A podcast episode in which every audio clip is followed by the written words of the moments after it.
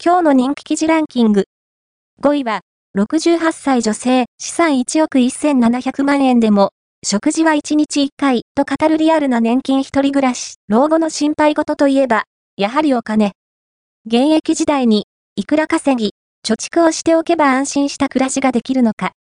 オール・アバウトが実施したアンケート調査から、埼玉県在住68歳女性のケースを紹介します。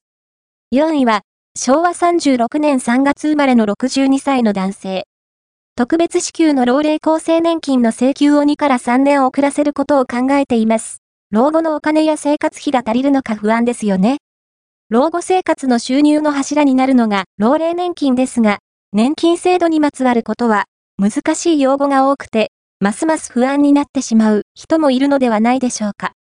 そんな年金初心者の方の疑問に、専門家が回答します。今回は、特別支給の老齢厚生年金の請求を遅らせたいと考えている人からの質問です。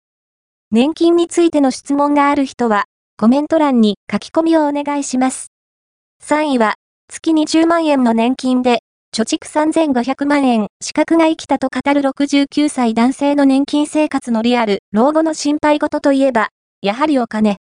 現役時代に、いくら稼ぎ、貯蓄をしておけば安心した暮らしができるのか。オール・アバウトが実施したアンケート調査から、岩手県在住69歳男性のケースを紹介します。2位は、12年間、S&AMP P500 に、月4万円を積み立て続けたら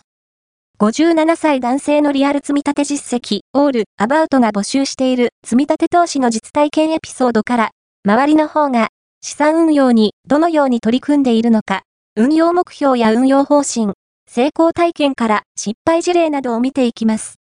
今回は、大阪府に住む57歳男性の積み立て投資エピソードです。1位は、昭和42年生まれでしたら、年金は何歳からもらえますか？